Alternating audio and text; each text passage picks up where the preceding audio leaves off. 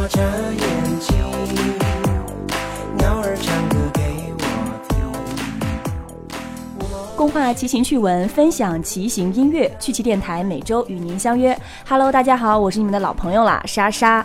然后呢，今天又到了我们跟大家聊一聊趣骑干货铺的时间了。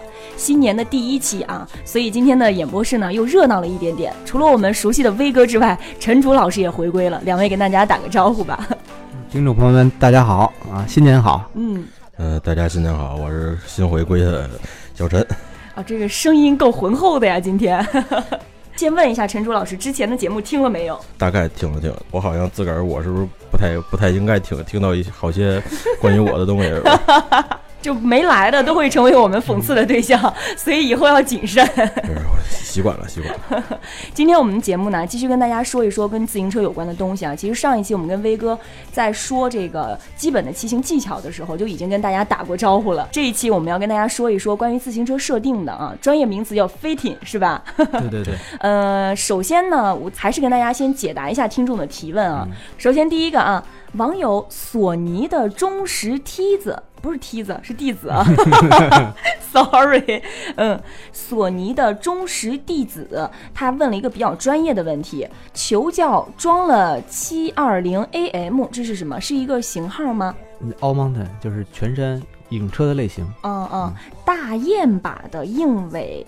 叉 C 平路通勤，哎呦，我都读不顺畅。我发现 手腕肌肉酸痛的解决办法，这个怎么解决呢？我我来说一下这个，嗯嗯一个一个是这个七二零，一般说的是它这个车把的宽度，嗯这个宽度对于平路叉 C 来说太大了，这个。七百二十毫米的这个宽度，一般是用在大型的那个冲山车、速降车上面才能用到这么的，因为它这个宽度比较长，这样转弯的车把特别大，是吗？对，车把长，这样它的那个力臂会比较大，转弯会比较方便。嗯然后再说它这个手腕肌肉酸痛，最大的可能就是这个刹把的这个角度不对，因为正正常的刹把的角度应该是，就是你车扶着的时候，你那个手腕最好是和胳膊是一在一条线上，而没有那个向上翘。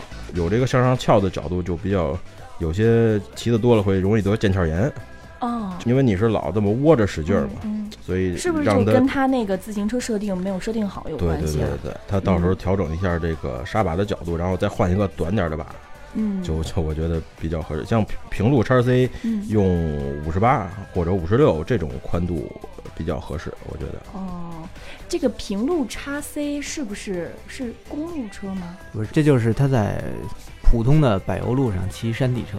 哦，这个问题不知道这位听众朋友有没有听懂啊？如果没有听明白的话，还可以给我们继续来互动啊。如果下次还有机会，我们再继续为大家解答。那第二个问题啊，网友写酒他也问了一个比较专业的问题，他说混动车架怎么样？混动应该是一个牌子吧？对，一个新的新品牌。嗯，这个怎么样呢？不知道两位有没有用过啊？这个首先得很客观的说啊，嗯我们都没骑过这车，所以没法很具体的说它到底好不好。嗯但是咱们从大环境下说啊，咱们国内的自行车生产水平实际没有问题。嗯，你不管多的品牌，都是国咱们的国内代工厂全全能造。嗯，只要他愿意往好了做，那品质肯定是没有问题的。对于这个自主品牌来说吧，我们从一家专业的骑行杂志，现在变成了一家专业的做骑行的出版社了。嗯嗯，从我们这角度来说，我们支持这个各种新兴品牌的出现，因为百花齐放嘛，这个骑行的大的文化环境才能变得更好。嗯其实相当于这个呃混动这个品牌是我们国家自主生产的一个品牌，是吗？从车友的角度来说呢，只要这个品牌它有比较合理的售后保障，嗯那它就是一个合格的产品。这个我们就是觉得，就从我们俩的角度来说呢，就挺好。那这就是一个好的好的东西，剩下就是咱们考虑性价比的事儿。嗯嗯，至于它的这个价格呢，我们从网上也了解了一下，嗯价格还是不错的。至于性价比还可以，对对，还是？呃嗯，价格不错，实际性能呢，嗯这个回头有有机会我们也希望能尝试一下。啊我们也都查了一下这个，反正从外表看，这个这个牌子架子做的还是不错，但是实际上嗯它用的什么碳布啊什么的，它的制作工艺什么都没有具体的查到，所以也没有什么发言权这个东西。所以还是就是鼓励他来使用这种自主的品牌。前提是有没有比较合理的售后保障。毕竟嗯自行车咱们骑起来比较快，嗯如果它的这个没有安全保障的话，出危险的这个嗯，还是不太好，不太好。所以还是建议这位网友，如果想买这个品牌的这个车价的话，先要调查清楚它有没有合理的售后保障，对对对然后再去决定要不要买。那第三个网友说，呃，他的名字叫晚上精神，白天儿蔫儿 啊，这网友的名字都越来越神奇了。他说建议我们说一说车子的保养和维护，这个保养和维护能不能作为一个单独的一期节目来跟大家聊？我觉得可以，嗯嗯，这肯定肯定没问题。不过很多保养和维护的内容相对来说吧，嗯对动手能力有有些要求，咱们可哦能得在比较靠后的节目了。嗯，行，那咱们往后放一放。但如果说，呃，现在他想平时的日常生活当中，如果自己想给自行车做一个简单的保养的话，嗯，首先就是擦车，拿块布整嗯个上从上到下能看见地儿全给它擦了。然后上油，其实我偶尔会帮朋友做一做这个，就是用呃清理汽车用的比较多的 WD 四零，嗯。然后它那个是一个能往出喷，呃比较高压的那种一个罐儿，然后用那个把链条、飞轮儿什么的这个主要的传动部分都喷一下，就基本上可以达到简单的这个保养工作。嗯，但其实就是深入的保养工作，今天咱就不具不具体说了，还是嗯以后在节目当中，对对对对吧？嗯，具体跟大家说一下。好，那我们解答了三位网友的提问之后呢，接着我们就步入今天节目的正题了啊。我们来说一说自行车的设定。那关于自行车的设定呢，首先我觉得先跟大家扫扫盲吧。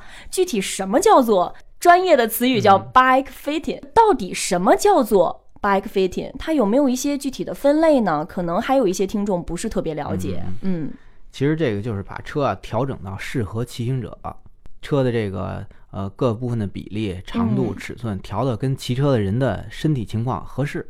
其实这个嗯，总结起来是很简单的，其实它是一个就是一个调整自行车的过程。对。嗯那说白了就跟系鞋带儿一样，太松也不行，太紧也不行，咱们系到松紧正合适的时候，哎，其实就舒服了。对，就像刚才咱们那个第一个索尼哦弟子那个、那个问题一样，索尼的忠实弟子。对对对，其实他那个问题完全就是属于车辆这个设定没有到位。嗯，所以才会导致肌肉酸痛哈。对，嗯车辆设定呢有两个大类，嗯，一类就是对于咱们普通人来说，怎么把车调的骑得更舒服。嗯，嗯骑这个着不累。对，这个像咱们调的话，一般来说吧，就是头管高一点啊，然后整个车的这个 reach 不要太长啊，嗯基本就这样。您说的那个 reach 是什么？就是车从车座到车把整个的长度哦就，这样，省得太嗯够。嗯嗯，然后像有一些厂家，像什么 Track，它有自己什么 HR 舒适型头管等等，也有嗯这些考虑。嗯然后另外一类呢，就是效率，这是对于职业车手来说了，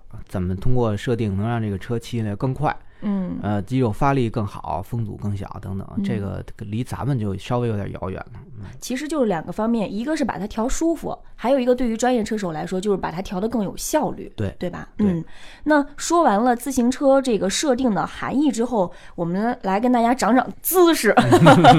凡是它都会有一个发展过程的，包括很多听众朋友可能也比较感兴趣啊，就是这个自行车设定它是怎么来的？就为什么要进行这个自行车的设定呢？它有什么历史演进的过程吗？嗯，这这个还是有有些说道的，因为自行车这个东西从发明到现在两百多年，到现在依然是这个效率最高的这么一个简单机器吧，就是把人的功率不能说百分之百，但是很很大的百分比嗯。都直接体现在你最后骑出来的这个速度。嗯可以说是这个人体动力和这个精密机器最完美结合的这么一个 这么一个产物。嗯然后，其实自行车就是飞艇这个东西，可可以说是从上世纪初吧。然后那会儿因为有了开始有了自行车比赛，嗯大家才发现这个车不光得骑着舒服，还得骑得有效率。不一不一不一样的姿势，可以让嗯这个车骑得更快。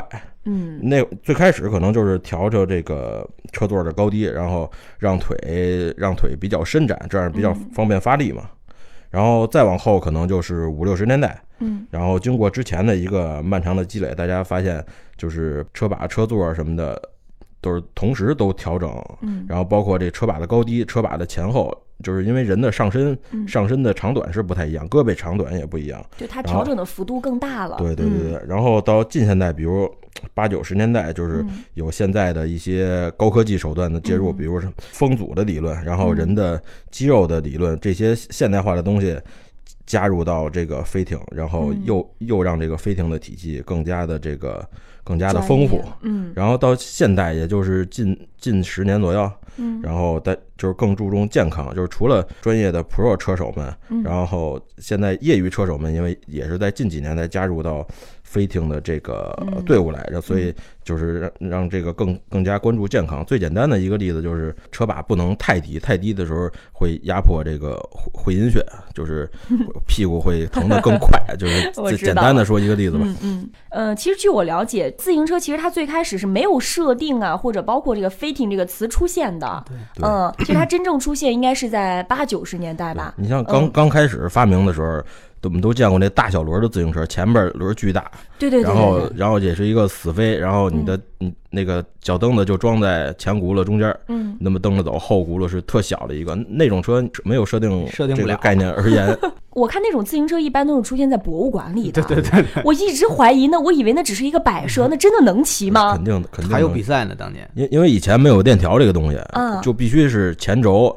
就是连着就是脚蹬子，你就蹬就是蹬前轴，就是蹬前轱辘，就是它前轱辘巨大个儿，然后后面特别小，这根本也不符合这个平衡比例嘛只。要你敢，也能骑挺快的。骑过吗？没有没有没有，现在前两天北京还有一个车店专门出了一批嗯这个大小轮的车，就是算是复古是对吗？供车友们来骑这个来参加复古骑行的活动，出的多吗？这种自行车？也不是太多，因为这个保存。你搁在哪儿，然后还有骑的时候，它都是比较麻烦，而且它骑的也比较慢。那个车，嗯上下车不太方便。咱们上期那上下车方法不就不适用了？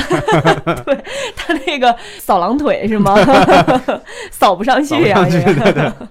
其实咱说了半天啊，就是它为什么从很早就开始有这个自行车设定，说明它还是有很重要的作用的。对，那它具体的作用体现在哪里呢？我觉得这作用吧，第一是，呃，这车合适之后，嗯。能发挥你个人这个运动效率，嗯，就是我这个力量刚刚能说的提高效率，对嗯。我这力量完全能转化成动力，嗯。不浪费，然后提高竞技水平。毕竟嗯这个自行车从最开始出现的时候，其实它主要是作为一个竞技器材嗯来出现的。嗯。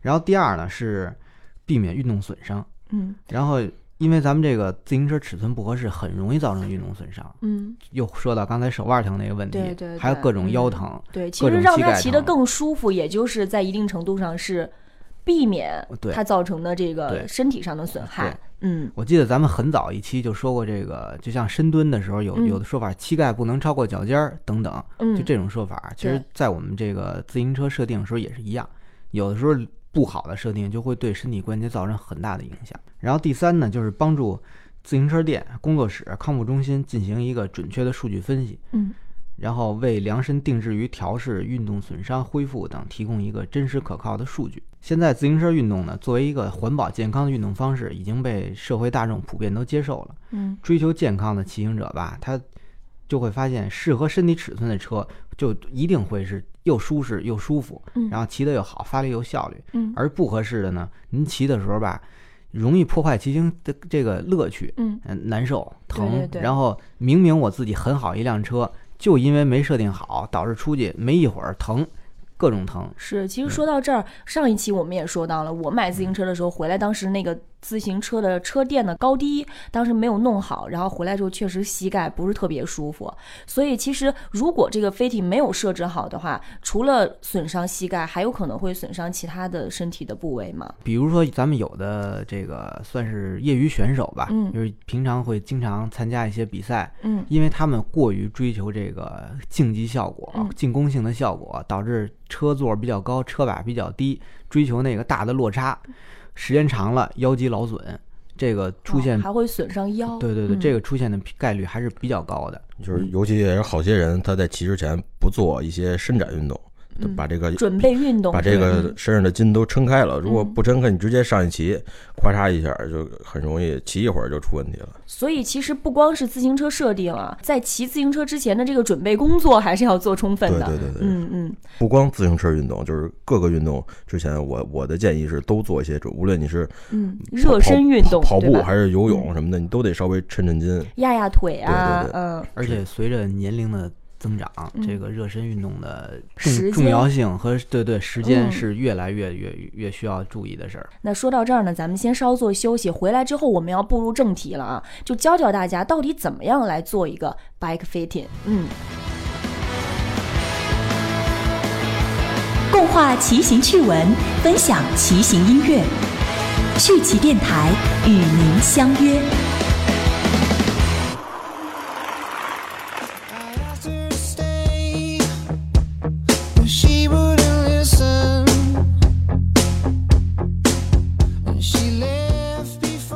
欢迎回来，这里依然是趣奇干货铺。今天跟大家说的是自行车的设定啊，好像听起来有一点晦涩难懂，因为我刚刚前半段啊，我都听得云里雾里的，尤其是陈老师给我们介绍那个自行车设定的那个历史发展进程的时候，我就一通懵逼，就 就是各种专业术语。历史课我，对对对因为不用了解那么深，你就知道骑的书的就成。呃，因为对于普通的骑友来说，自行车设定它还是比较专业的一块部分的，是对吧？那么现在现实情况当中呢，如果我们要进行一个自行车设定的话，去专业的自行车店是要收费的吗？这个东西肯定是收费。还挺多。贵吗？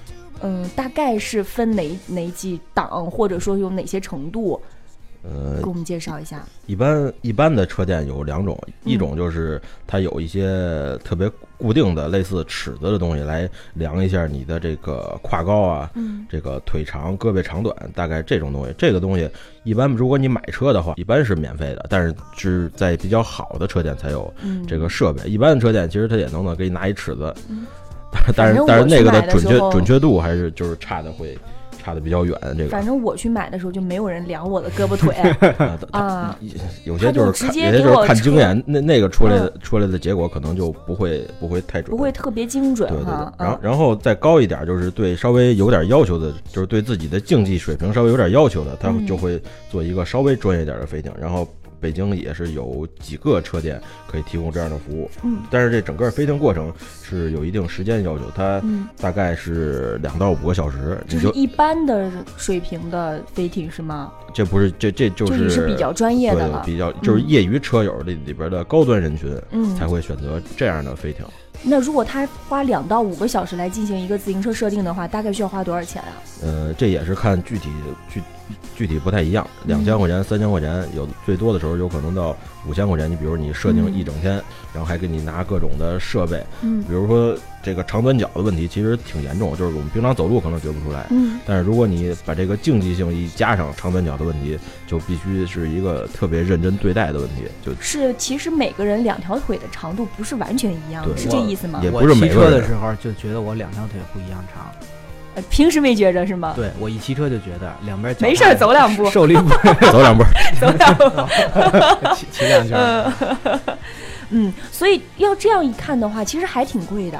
嗯，对，但是我觉得还是你之后受伤，比你之后受伤强啊。对嗯，比进医院再花钱要便宜的多，是吧？因为选择这部分的、嗯这部这样的飞艇的车友，他的骑车时间每周可能都在十个小时、二十小时以上。嗯，属于发烧友级别的了，吧？对对对他才会愿意花这个钱去做这个自行车的设而且定。除非是竞技水平有极大的变化，否则嗯这一次飞艇能管好多好多年。啊、好，反正腿反正就那么长，对也不会说隔几年之后本来是一样长的，变成像王威老师那样的长短脚。除非是说人哎突然比如嗯瘦了很多，或者嗯柔韧性有了极大的飞跃，哎练了嗯瑜伽了，啊对，否则这设定一次管好多年。嗯那要是对于那些专业的自行车手，比方说参加那种赛事的，嗯就是专业车手，他们进行设定是不是就更麻烦了？呃，那那个也对他们来说不麻烦，然后嗯而且对他们来说也不收费，专门 专门有 人您说的都，是废话。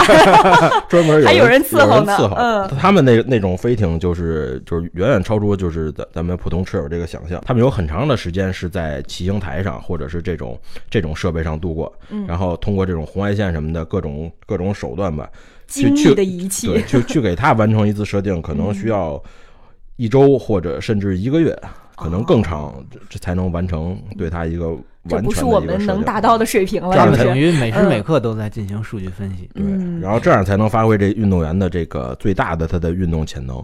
还说到那个电影《破风》，其实也是里面好像有涉及到这个部分哈。对对对，嗯，其实就是如果你需要设定的这个程度越精准的话，它肯定花费的时间，包括金钱的成本都越来越高。对对但是我们想啊，听我们节目的这些听众当中，可能大部分都是普通的自行车爱好者，嗯而在这一部分人当中，可能还有很大一部分是学生群体。对，因为现在很多大学生、高包括高中生、初中生啊，都越来越多了，喜欢骑自行车。对于他们来说，这经济都没独立呢，你让他花几千块钱去做自行车设定，这个我都觉得挺贵的，可能他们也觉得更承受不起了。所以在对于这部分人群来说，我们是不是能有一个比较？简单易上手又不用花钱的方法教他们来进行设定必必须有。肯定有，肯定有。啊，所以这就是我们这期节目的目的，是吗？对对对，那既然我们来了，那必须 so easy，哪里不会设哪里对。具体的分为几个步骤吧，跟大家简单的说一说这个怎么来进行免费的自行车的设定。我觉得设定第一条啊，嗯就是车座的高低。嗯，这个事儿说来简单，那但是根据我最近至少五年在嗯长安街的观察，百分之八十以上的自行车车座高低它就不合适，嗯，不不不至于吧？绝对至少我那个我那个车座绝对就不合适，我骑超过半个小时就会特别难受，就是腰和腿都不舒服。就刨出那些晚晚上带着破风盔那个封闭轮刷街的啊，那个是另外一个群体。咱就说普通人，嗯大部分人他们保守一点，就是车座偏低，嗯，要不然骑死飞的那个帅小伙儿们，经常嗯车座偏高，这问题哦我认为非常严重。所以我先说这个车座问题。嗯其实调车座吧，本身挺简单的。咱们这个车友一会儿咱们听完节目啊，嗯可以骑自己自己那车感受一下。嗯如果您用前脚掌这个踩到脚踏上，嗯感受一下，把脚踏踩到下边最低点的时候，嗯，这个时候腿是马上要伸直，但还没有伸直的这感觉，嗯就是膝盖稍微有一点弯曲，弯曲不大，就即我那将伸直。都弯着一大截呢，我那个这样对你的膝盖特别不好。是坐在自行车的车对对座上，对对，对然坐车座上后去把脚踩到最低点。把，那个脚踏踩到最低点，对。但是你的腿嗯，还没有完全伸对，直，就是即将伸直，即将射到这个程度，就算这个车坐的是高度是合适，的。然后我再说另外一个啊，嗯就是现在你改用脚后跟儿踩这个脚踏，刚刚是脚前掌，对，嗯现在您用脚后跟儿踩这个脚踏，嗯再把脚踏踩到最低点，嗯像现在是腿完全能伸直，哦，然后够不着？那够不着就是车座太高了，一定是腿完全能够伸直。哦因为我刚刚在想，因为嗯脚前掌它还有一个欠脚的这个对过程嘛，多少会对有一点对还是，有如果你用有一点量脚后跟儿嗯再去够它的话，可能就是还差挺多的一截。对，所以必须得调到用脚后跟儿踩，是完全伸直，而且能使上劲儿。您能，您不是说像那个。得踩实了，对，不能嗯。跟那个拔军姿脚后跟儿四挨四没挨似的那个不行，得能踩实了，嗯，能使上劲儿，并且这时候屁股是正的，不能身子都扭过去了，哦够着不行。对，人这个上身得正的，对，嗯上身正，嗯。然后腿伸直，脚后跟踩最低点，能使上劲儿，哎，到这个状态，个就两个步可以。步骤，呃，是保证了这个自行车高度的。我跟大家总结一下啊，你也听一听对不对？首先，坐在这个自行车的坐垫儿上，对，要坐正了，保保证上半身都是正的，对吧？是嗯对，在这个情况下呢，您用首先用脚前掌去踩脚踏，踩到最低点的时候，这个腿是微微弯曲、僵直未直的状态，是吧？然后再用脚后跟儿去踩，踩到最低点的时候，要保证是踩实的，嗯可以发力，嗯。但是这个时候呢，腿是完全伸直的，没有这个微微弯曲的这个感觉。是如果这两点都达到了，就说明您的自行车的高度是合适的。对这这个方法还一个还有一个用途就是可以两边试，可以试出长短腿来。王老师那长短腿 就是这么试出来哎，对我突然想到，如果这长短腿这两边不一样怎么办那呢？一普普通人没有那么大差别，差别很小。几乎是感觉不，到。咱们说那个长短腿，那个是毫米级的，甚至是啊在毫米您是怎么发现的？有可能是我那个锁片装的不合适，因为都是我自己弄的，哦这都有可能啊，都有可哦能，也没准是那个锁鞋档次不够高，我明儿我明儿给你挂号，咱北医三院看看去吧。这事儿挺严重的，我觉得。因为这到专业角度，那都是什嗯么零点几度、零点几毫米的事儿啊。啊，行这个车座儿高低这个事儿吧，需要两条腿都试一下吗？需要。对，嗯看这是肯定哦的。这个其实调节很简单，但嗯是呢，这个重要性我认为是所有这个里边最高的一个，而且是嗯最容易被咱们忽视的。因为很多人一个是怕我停车我够不着地着急，他愿意把车座弄特低；嗯，有的人为了我想帅，我车座弄特高，其实里外里都不好。我还有一个问题啊，今天我就十万个为什么，嗯 就是在设定的这个过程当中，设定这个自行车嗯，坐垫高度的过程当中啊，我的手要不要扶把手，还是我就整个上半身坐直了就可以？都可以。这个其实没有什么影响，没有影响吗因为你的腿就那么长，你上半身趴着和和立着其实没有什么区别。这个。哦、主要是屁股坐稳了就行啊。然后这个还有左右脚，就是两只脚都试，还有一个还有一个好处就是，嗯你有时候你试左脚合适，然后右脚长得多，嗯其实不是长短腿，其实是你坐歪了，这个 所以俩腿都得试。好吧，一定要首先检查自己有没有坐正，对是吧？嗯，就是刚刚王伟老师也说了，千万不要都已经歪到一边去努力够它了，那就是肯定是不准的因。为这车座的问题吧嗯，直接关系到这个对膝盖健康的程度，这嗯必须得提起重视。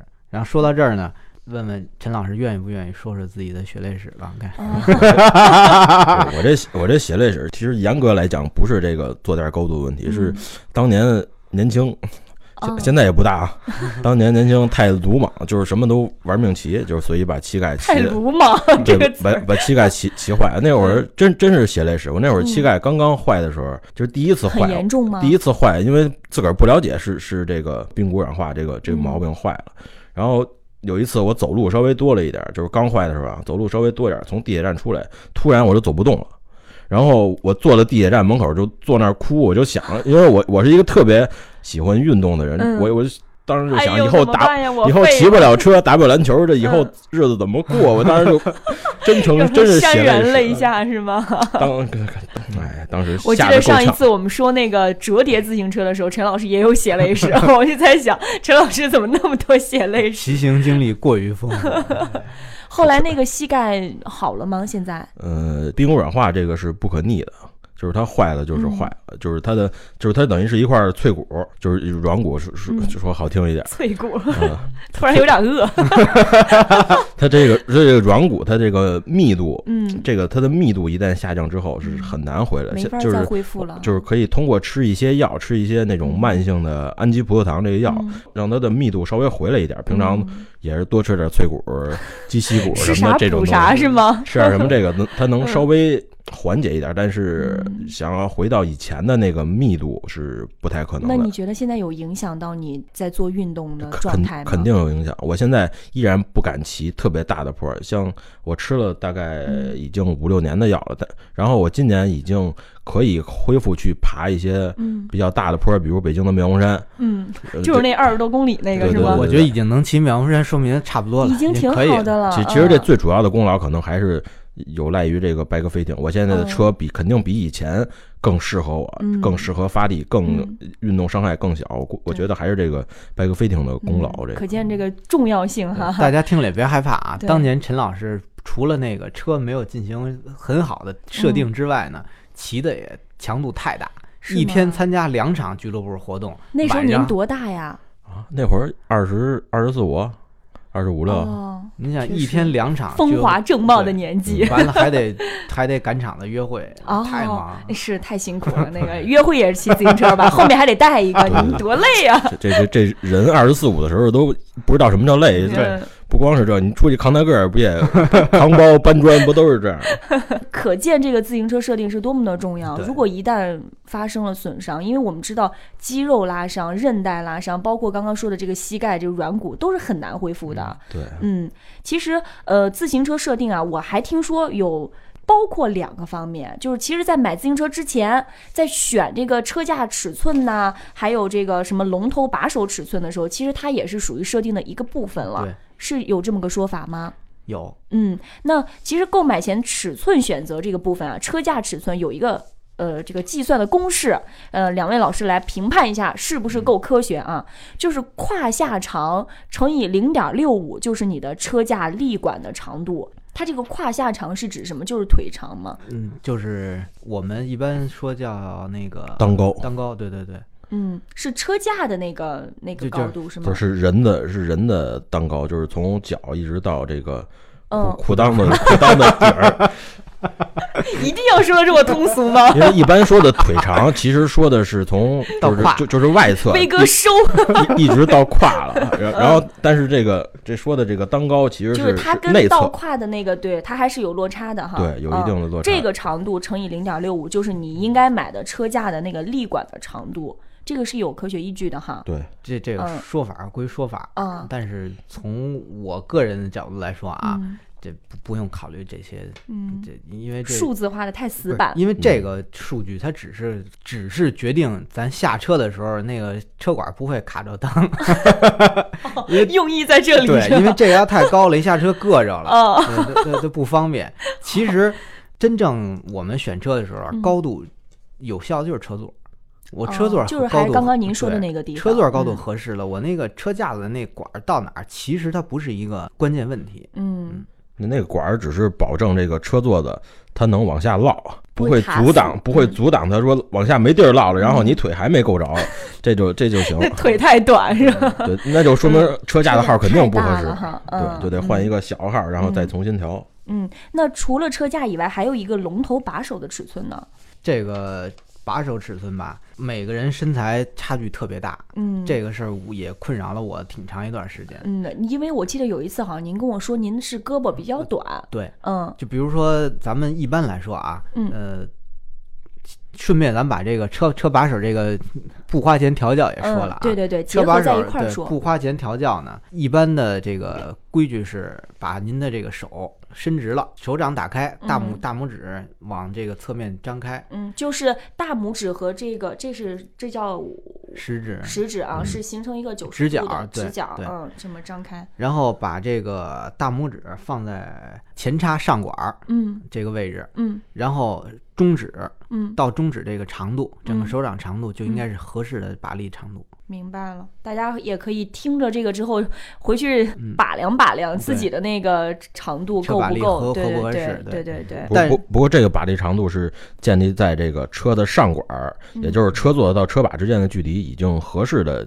基础上，嗯。然后来选择这个把力的长度，它是有一个前提条件，其实是要先设定，您跟您刚刚说先设定车上座管的长度，嗯。也就是车座到把力，嗯，这个也很简单，也嗯。也跟也是用嗯。用你的胳胳膊结合着说这个步骤啊对，然后再插过来，嗯，嗯，就是就是应该先设定您刚刚说的这个是吧？应该就是用胳膊肘尖儿放在你的坐垫的最尖端、最前端，嗯，然后把把这个小臂，最前端是不是就比如一般坐垫不都是三角形吗？对对就是在在最前面三三角那个尖尖儿那个尖儿上尖儿上啊，对，然后胳膊肘然后把这个小臂往前伸，然后嗯正好是这个手指手指头的那个长度，嗯，在把力的盖儿的那个中间，这个长度比较合着那个。适对，嗯，然后通过这个来调整你的这个车座前后吧是吧？车座的前后因为坐管儿的前后是可以调的。嗯把这个调完了，因为嗯这个理论是就是人的腿长和这个胳膊长的这个有一个大概的比例，这是有确实科学依据的。嗯以前这是也是一高大上的地方，麻省理麻省理工，这不不不是不是华清大学，嗯嗯嗯。麻省理工的一个研究人员发现这个哦，我看了这有一个资料，说的是麻省理工大学的人体工程学研究实验室的一项研究发现啊，确实很高大上。然后这就是发现这个人体的这个肢体长度，就是嗯上半身的长度和下半身长度，它是有一定比例关系的。所以通过嗯这个方法来设定，还是有有非常好的这科学依据。嗯，起码能保证大部分是合适的，是吧？它嗯在我身上就不合适。对，因为我刚刚也想问，每个人的这个身材比例它是不一样的呀。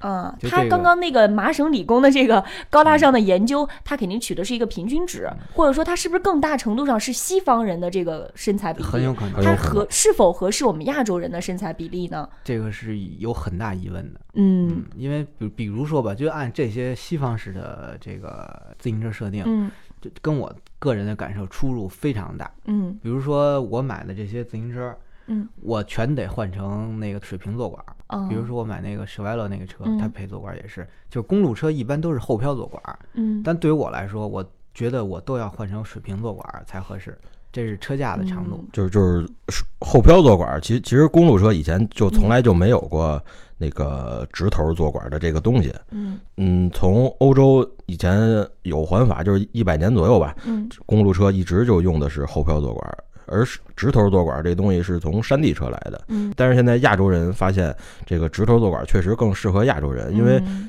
之前有一个飞艇 Lamb，就是一个设定的这个网站，它的那个几十通过对几十万亚洲人的这个数据分析，嗯得得到一结果，就是相同身高的黄种人和白种人相比，腿腿长就差了四厘米。就身高相同，但是亚洲人的黄种人的这个腿比白种人的腿短吧，应该是，腿嗯腿长的长度就短了四厘米，嗯，这是一个经过几十万数据的。更长，对是吧？嗯然后同同等比例的最简单的看 NBA 的比赛，嗯他的那些黑黑人的嗯胳膊的长度都是，你像姚姚明的身高嗯两米二十六，嗯胳膊可能比身高还矮点儿，但是经常就看见那种两米一零、臂展两米三零的那种小黑孩儿，又嗯又能蹦，就在姚明面前嗖嗖嗖嗖嗖，姚明根本就拿不着球这种。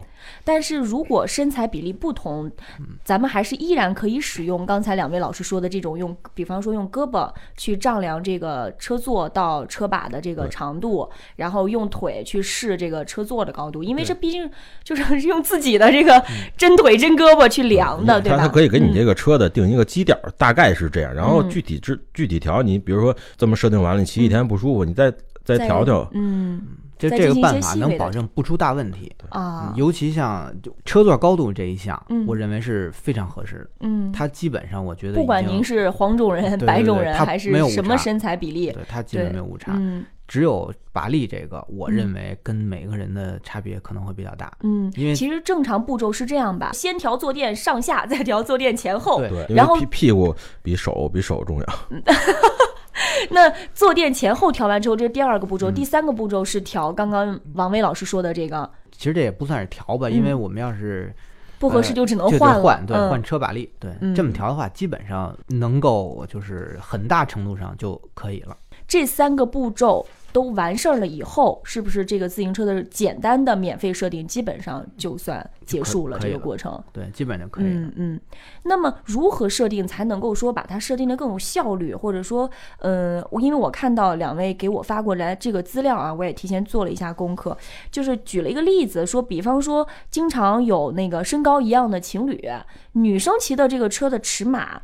会比男生的更大，这就是回到刚刚我们说的这个身材比例的问题，是吗？对因为咱们这儿女生通常腿比例偏长一点儿，嗯，比如说你腿就偏长，对吧？讨厌，你看什么？这这个马屁拍的不错。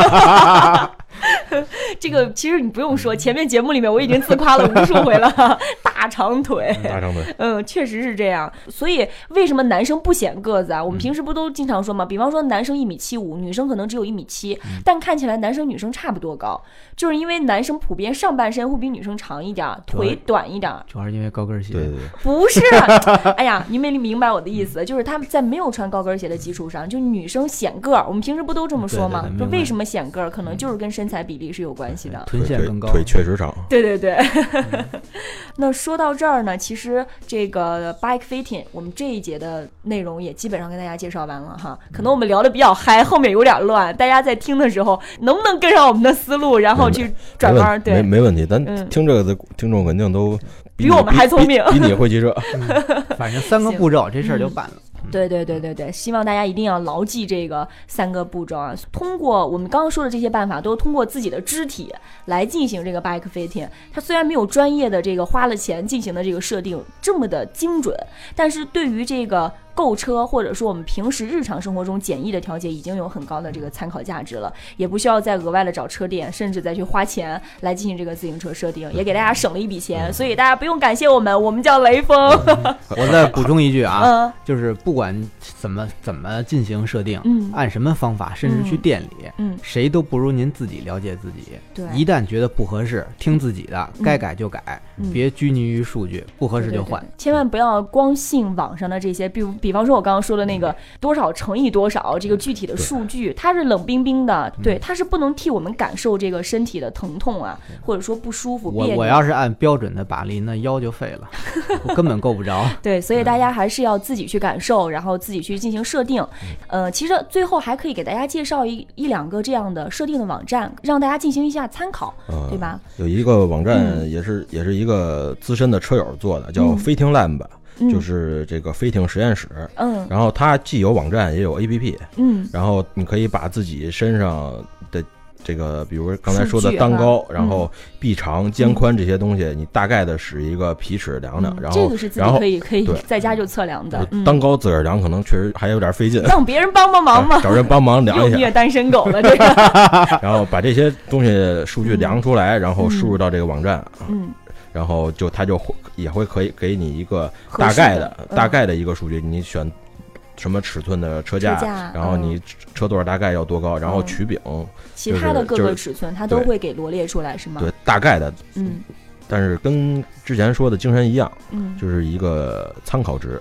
嗯呃，具体的还是要看自个儿的实际骑骑行的这个这个感受。嗯。然后这个飞行 Lab 还做了一个 APP，挺有意思的，就是手你机是吗？对手机科你可技发展你可以大概搜一下，我不知道现在能不能搜到，应该嗯应该能搜到。然后就是你大概输入你一身高，然后嗯对着对着那个手手机照一个照片儿，它就哦能给你出一个大概的数据。啊，是吗我？之前试了试，好像准确度还还可以还可以，差不多。嗯，所以确实是科技改变生嗯活。希望就是在这些高科技的这个，不管是网站还是 APP 的帮助下，大家都能够越来越简易，然后也越来越快速的进行一个自行车的设定。希望大家骑自行车呢，也都骑得越来越舒服，越来越有效率。